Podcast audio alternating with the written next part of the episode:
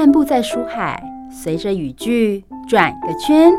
你驻足的是哪个连接词，或徜徉在哪个逗点？就让幸福小书签陪你寻味在人生智慧的每个段落。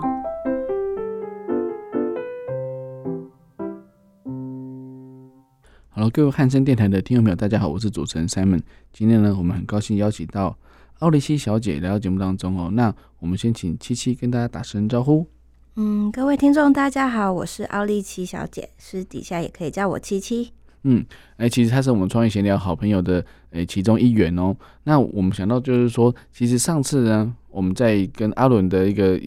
团访当中呢，我们认识了奥莉七小姐。但是但是呢，我觉得说，诶、欸，今天针对她之前有出过一本绘本，我非常有有兴趣。那这本绘本叫做《阿婆与小牛》。我想问一下，就是七七，就是认为说，你针对那时候为什么的什么样的心境，还有什么样的心情来绘绘制这本绘本呢？而且这本绘本是图跟文都是你自己创作的，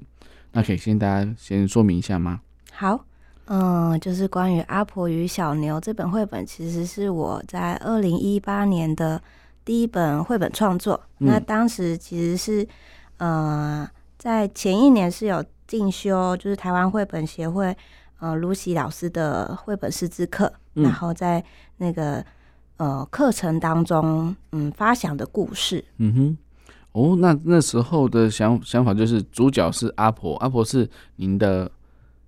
的奶是谁？奶奶，奶奶对，哦、就是阿婆其实是呃奶奶的客家话，我们就因为我都叫我的奶奶叫阿婆，哦，对，然后这本书其实也是呃纪念他的一个故事创作，嗯哼。哦，所以其实在我我发现你有一个粉砖哦，就是脸书的粉砖叫做奥利七的手绘之心斋。那这个里面有讲到，其实这本绘本的很多故事。那我想借由这个广播的时间呢，跟大家来解释一下，就是说这个小牛也是跟阿婆在一起在乡下的概念吗？嗯，对，嗯、就是呃，会以小牛来当做另外一个主角，其实就是我的阿婆。呃，在我小时候，就是常常跟我讲他过去的故事。嗯哼。然后，因为我呃，我其实，在三岁以前都是几乎都是跟着我阿公阿婆生活，就是在苗栗生活。嗯哼。对，然后因为我爸妈要忙工作，对，所以我就是呃，算是在一个嗯充满客家话的那个小乡镇，嗯、呃，长大。嗯哼。然后那时候阿婆阿婆常常会说他。呃，小时候家里也是很辛苦，所以他就是要去帮忙种田。嗯、然后那个时候，他就是有遇到一头小牛，他要负责照顾它，嗯、而且就是跟他就是有一些比较呃深厚的感情。嗯、然后就是我就把这段故事一直记在我的心里面。嗯，对。哦，所以其实，在那时候，他他是。用呃，阿婆跟你用口述的方式跟他讲说他的成长的过程跟他的成长的环境。对，就是因为阿婆在我的心目中，就是就是他已经有有一个地位，嗯 嗯，就是已经住在我的心里面，嗯、而且就是跟他的感情很深厚。嗯哼，就是可能是因为从小就是让他照顾长大，所以嗯，对他有很深的情感。嗯、然后当他离。离开的那个时候，其实有一阵子是，嗯、呃，非常低落、非常悲伤的。嗯哼。那后来就是也是透过，嗯、呃，画画创作的方式，慢慢的去整理自己的心情。嗯。然后也把，嗯、呃，更多的祝福的意念寄托在，就是我的创作里面。就是也是希望说，借由这样的绘本创作，一方面是思念自己的阿婆，那一方面也是。嗯、用一个祝福的方式，就是，呃，希望他在另外一个世界也是可以，嗯、呃，过得很很开心、很幸福、很快乐。嗯哼，对而我注意到，就是你在画阿婆的时候，那脸上都有画一个，就是一个一个类似一个，那是他们客家会常常会装饰的小花吗？嗯，没有，就是我就是用比较趣味的方式去呈现那个腮红的部分，嗯、是是是，让它嗯很就就。可爱化一点，嗯哼哼哼哼，所以其实我知道，就是小时候照顾的那个阿婆，就是有时候到了我们长大的时候，他他因为年纪也大，他离世的时候，其实我们都很不舍，甚至有时候还会忘记说他已经离开了。嗯，有时候回去就要乡下说，哎，想说哎，阿婆在哪里？还想要去找他。那其实有时候就像阿公就会说啊啊，我都已经离开啦，或是谁都说你离开几年了，你怎么忘记了？嗯、对，那其实是我们很希望他一直在，或者说他一直在那边等着我们，或者是我们当有时候有什么心里话，或者说有些、欸、遇到一些什么就是不如意的事情的时候，还想要跟他聊聊天啊，跟他讲讲话。嗯、所以有时候就是那种。嗯，在心里面，就像你刚刚讲，在心里面已经有一个位置，就是你想要他可以在你诶可能心情不好，或是心情很好的时候，都有一个分享的一个对象。嗯，对，所以其实我觉得，在透过这个艺术的创作，或是呃在情感上的寄托，其实是可以有一个很很好的帮助。所以我，我我觉得说这个这个小牛也画的很可爱哦，就是说他他那那时候虽然说很淳朴的乡下，或是可能物资也不是很好。但是那时候让人家觉得说，哎、欸，其实这个很淳朴的简单，反而是让人家觉得可以回味再三这样子。对，嗯哼。而且里面还有个小秘密哦，真的吗？就是像里面的呃阿婆，就是年轻就比较卡通化那个角色跟小牛，其实是呃在阿婆还没离世之前，我曾经陪他就是一起画画过一段时间，哦、然后我就。有把他的画留下来，嗯、然后里面的其中这两个造型，我就是截取他当时留下来的画里面的造型，嗯、哼所以我就把它一起融入到我的绘本里面。哇，对，嗯、感觉就是好像又回到那时候跟着他一起画画的那个时间。嗯哼哼哼，所以我觉得那种感觉就是，呃，其实你还是很思念着阿婆的，嗯，然后呢，你也希望说带着这个是你，你也不想忘记他。那现在你已经有小孩了，对不对？嗯，有小孩的话，你会读这个绘本给他听吗？嗯，会啊，就是呃，有有时间的话都会拿起来，就是跟他分享，然后顺便跟他介绍，嗯、哦，这就是你的阿胎哦。哦，对，阿胎就是、嗯、就是客家话的阿奏，阿祖，对对对，对对对。所以其实他他会了解说，哦，原来哦这个阿。阿祖很厉害，然后或者说，哎、欸，就是觉得说他长这个样子，然后你可以除了绘本上面的文字之外，你还会补充一些情境嘛，对不对？嗯、然后他小时候对妈妈很好哦，或怎么样的啊，去哪边，哎对，做什么事情？所以我觉得说，其实这是一个，呃，在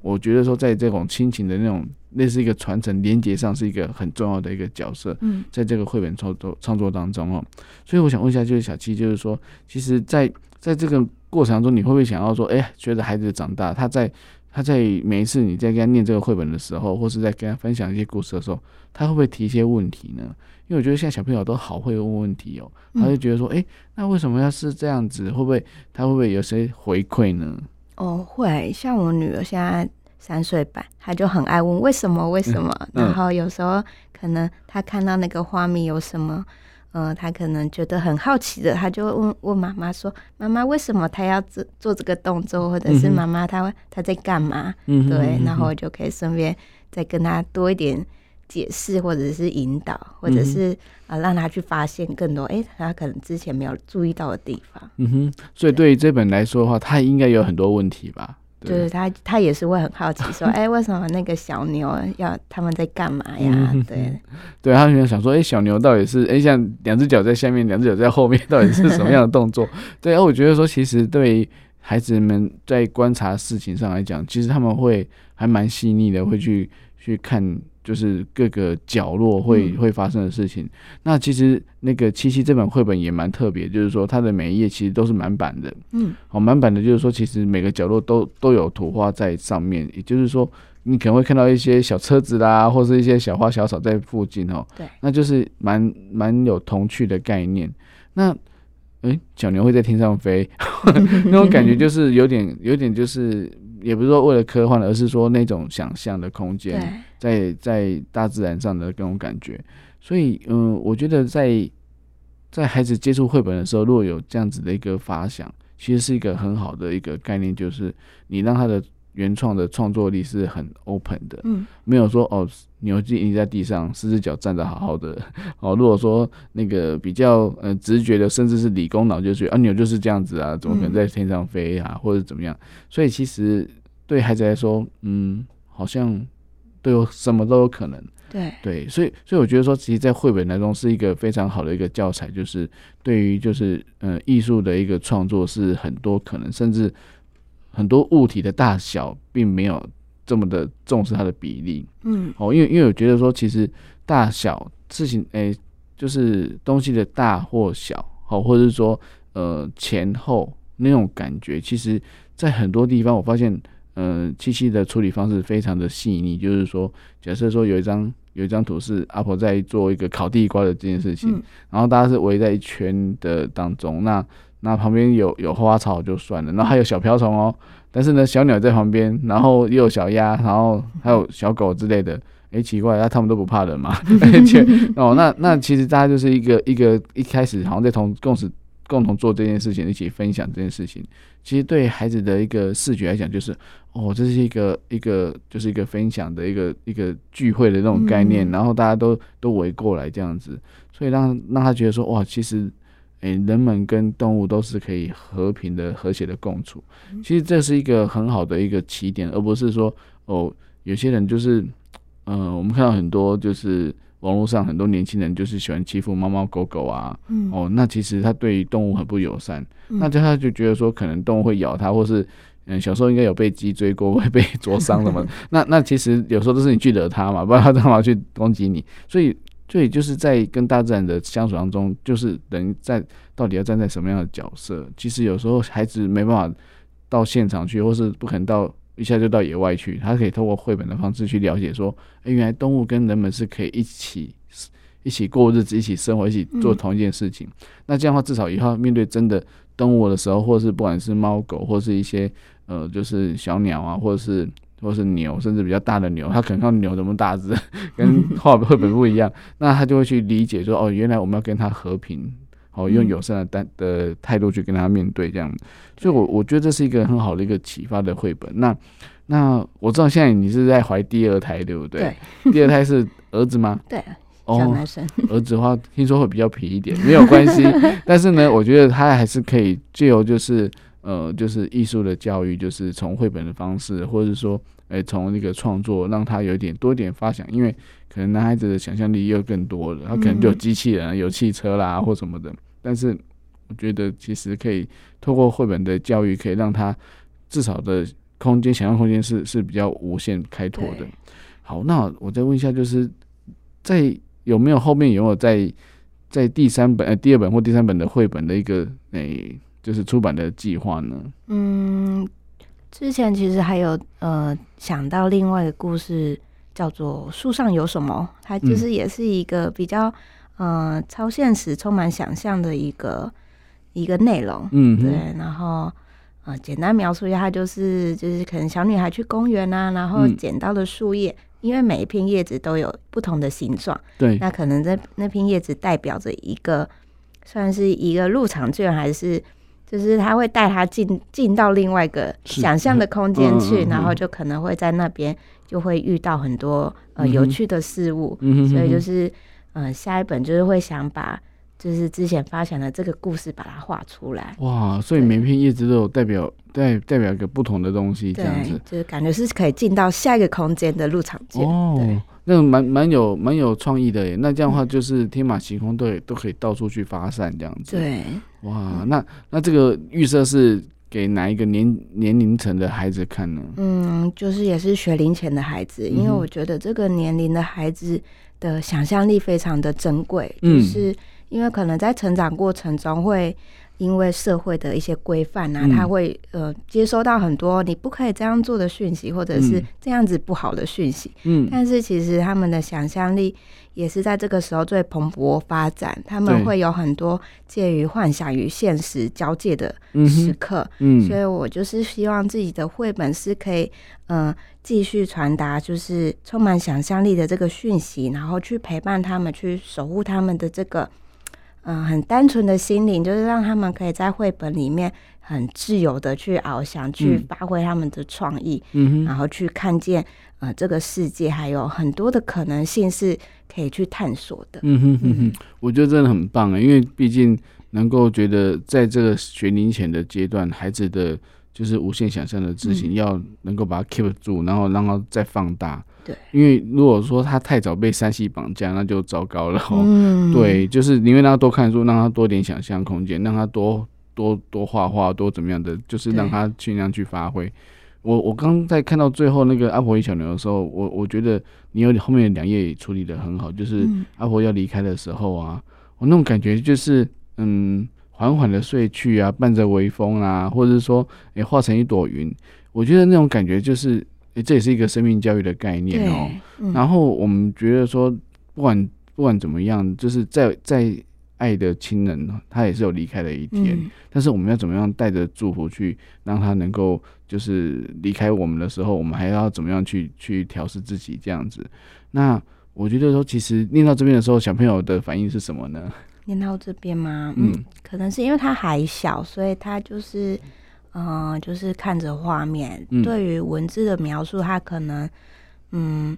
感受力不像说像我们大人。嗯那么直觉，对，这样很直觉的去诶、欸，觉得哎、欸，他就是要离开了或怎样，对，他可能就觉得哎、欸，他他要到另外一个地方去，好像又要进行另外一段旅程的那种感觉。对对，因为毕竟孩子那时候就是学龄前的孩子是比较就是图像性是图像的思考是比较多的，嗯、那对文字的理解是会稍微弱一点。嗯，对，但是但是我觉得说其实您画的很好，就是就是。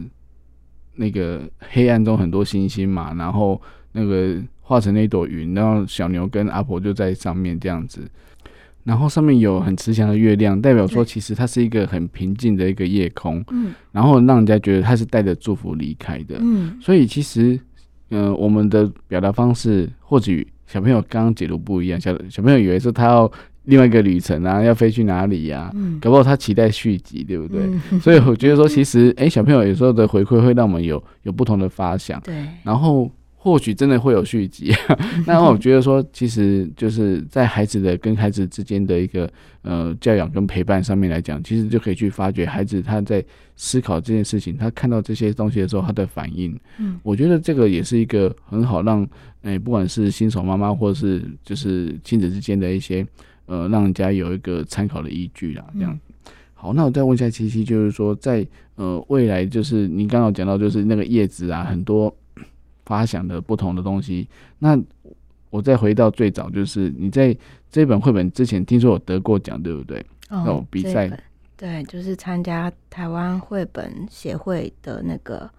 嗯绘本创作的比赛。嗯哼，那时候是佳作。嗯哼，所以所以其实就得到就是可以出版的一个机会嘛。嗯、但是我我觉得说，其实这也是一个很好针对呃素人想要出版书籍的一个很好的一个路径啊。那那我觉得说，你为什么会想要去参加这个诶绘本的一个创作的比赛呢？嗯，当初是因为那两年就是很密集的在学呃画画这件事情，然后想说要给自己一个挑战，嗯、就是来。尝试把自己学到的东西，让它，嗯、呃，真的就是画成一一本绘本，然后去试试看，就是也是也是给自己一个，嗯，算是给自己自己的一个成绩单吧，就是看看自己学到的程度到哪里，那有没有办，就是有没有那个能力去把一个故事用绘本的形式创作出来。嗯哼，对，那也很。也很高兴自己当时就是有坚持做这件事情，虽然就是过程其实也是很烧脑的一件事情，而且就是要赶在期限内，然后把它呃所有的画面都完成，然后再去排版，然后再去做呃样本印刷的部分，就是对我来讲也是一个很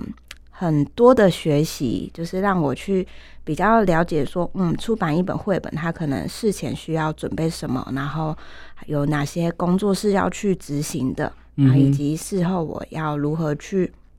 让它就是呃去跟厂商做沟通，然后去把它印刷出来。嗯哼，对，我等于是从无到有都要自己来对来设计，来自己来思思考，嗯、因为毕竟一本绘本它有至少有好嗯应该有十几页那。这是一个基本的的一个设定嘛，对，对不对？就是至少要十一画页以上。那那其实你就要至少画十一张图嘛，对，对。张图。那你要怎么去做分镜？怎么去做一个就是故事的连贯呢？嗯，当当初是只有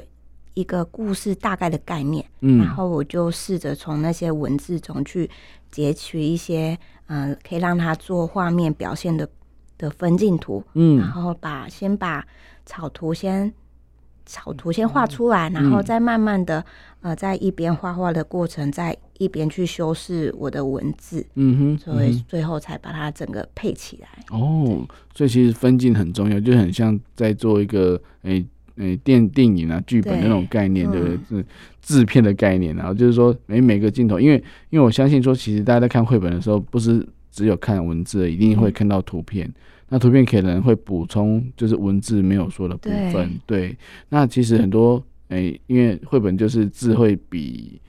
图，就是字会比较少，那图会比较多。嗯、那那其实也让孩子可以比较容易理解，所以有时候。字不用写太多，他看到图他就知道意思了。这也是也是一个绘本它的一个功功能啊。对对，可能会去做一些延伸的想象。嗯嗯嗯，所以我觉得你的色调其实用的蛮蛮蛮对比蛮大胆的，因为有时候是整整片都是绿的，然后在整片都是黄的这样子，嗯、其实是是想要去刺激孩子的一个视觉的一个感官嘛。嗯，当初其实也没有特别的去设想说这个色彩的部分是嗯、呃、要。为了孩子刺激这一块，主要是想说那个呈现的氛围，嗯，然后就是搭配那张图以及文字，想要带给传达出来的一些感受，然后再去配做做那个色调的配色。嗯哼哼哼，嗯、对啊，因为到后面讲到夜空的时候，就全部都是蓝色、紫色的。对，那我觉得说，其实这个是有一个，就是让人家看起来很舒服啦，然后就是比较让人家觉得说，就是在这个情境之下。嗯就不会有其他的杂色系，那这个好像也人家也说这是一个色彩学的一个概念，嗯，就是用相相对应的颜色啊或者是什么的。那我我觉得说，其实对这这个绘本真的是很好奇，就越翻越多，就是说，就是其实孩就是孩子在看的时候，是不是也会一直看来看去，看来看去，然后找找到一些一些诶、欸，人家讲眉眉嘎嘎或是小地方，然后就会问问来问去的这样子。对，他们有时候会看到一个角落，哎、欸，怎么有蝴蝶啊，或者是小鸟啊，嗯、就会说妈妈这里有这个。嗯那你可以说，那整本几只蝴蝶自己算一下，这样。对，就是、那就五分钟过去了哇。开始有数字概念，就可以引导他去算看看，算这样子算，这样一个一个算。嗯，所以其实一本绘本真的有很多的功能哦、喔，就是说。嗯呃，它它可以用在就是颜色的刺激，然后可以用在一些诶手术的概念啊，还有一些观察细微的部分哦。那真的是还蛮多可以去发挥的部分。好哦，那最后呢，我们再请一下七七跟大家讲的，就是说，诶，在这个。未来的那个，因为我知道老二准备要生出来了嘛，对，对不对？那对于孩子的一个教养，或者说有没有一些想法，在不管是透过你的创作啊，或者说你未来要怎么去陪伴孩子，有没有一个期许呢？嗯，就是我还是会想以呃绘本共读的方式，然后去陪伴他一起成长，就是至少在他在可能接触幼儿园之前呢，是可以把。自己的更多时间和心力花在他身上，然后透过共读，呃，就是等于说去刺激他的大脑突触吧，就是透过我自我的声音啊，或者是一些文字上，或者是一些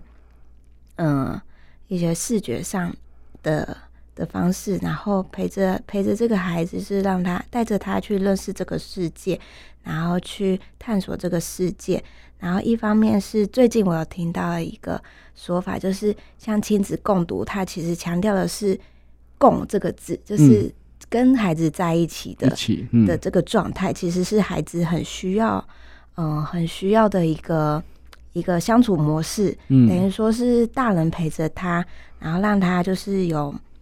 呃，可以建立比较安全的那种依附关系，让他觉得，呃，这个世界是，呃。让他让他感受是非常的安全，非常的嗯温暖，就是因为有大人的陪伴，那他可能对这个世界会有更多的自信，然后对他自己的成长也是有更更完整的发展。所以我就是会很很希望说自己也是也可以好好的，就是透过这样的时间，然后陪着他一起长大，就跟我的大宝一样，我也是。前面三年都是算是用全职妈妈的身份，就是陪着他，然后直到他到呃幼稚园，我才开始就是在进行就是自己想做的一些事情。嗯哼，对，我觉得全职妈妈真的很不容易哦。就是说，其实有些人觉得说，哎，那个。没有工作，在家带小孩很轻松啊，嗯、没有一点都不轻松。我拜托，那个是那个是征战哦。那如果以后要一打二，哇，肯定你很可能会更累哦。哦对对，所以所以我觉得就是说，其实对于孩子的教养，真的父母亲要有点耐心，那也要有点决心啊。嗯、就是说，其实孩子生下来之后，就要有一些教养的责任在身上。嗯那嗯。三 C 产品不是不好，但是太早接触就就是会有一些，诶、欸，后面有一些后遗症会不好，嗯、因为他可能太早接触刺激的东西的话，那对于纸本的这些看似平凡无奇的东西，他就没有兴趣，对，那就很容易就会就会养成他就觉得一定要看到声光效果，那才会有兴趣。嗯他才有学习的欲望哦，那那那时候要矫正就很困难的。嗯，对，所所以所以在学龄前一定要禁止就是就是山西的一个接触，因为毕竟不管是一些影像啊，或者是 YouTube 那些，都已经做的太完美了。嗯、那太完美之后，有声音、有影像、有闪光、有什么的，那他就觉得，哎、欸，我看这个就够了。嗯，我就不会有再多一点点的创作力。那如果说你给他看。绘本的话，他可能就自己想象空间，说：“哎、欸，这这边可以，他可以做什么？这可以做什么？”对，他来讲，就会，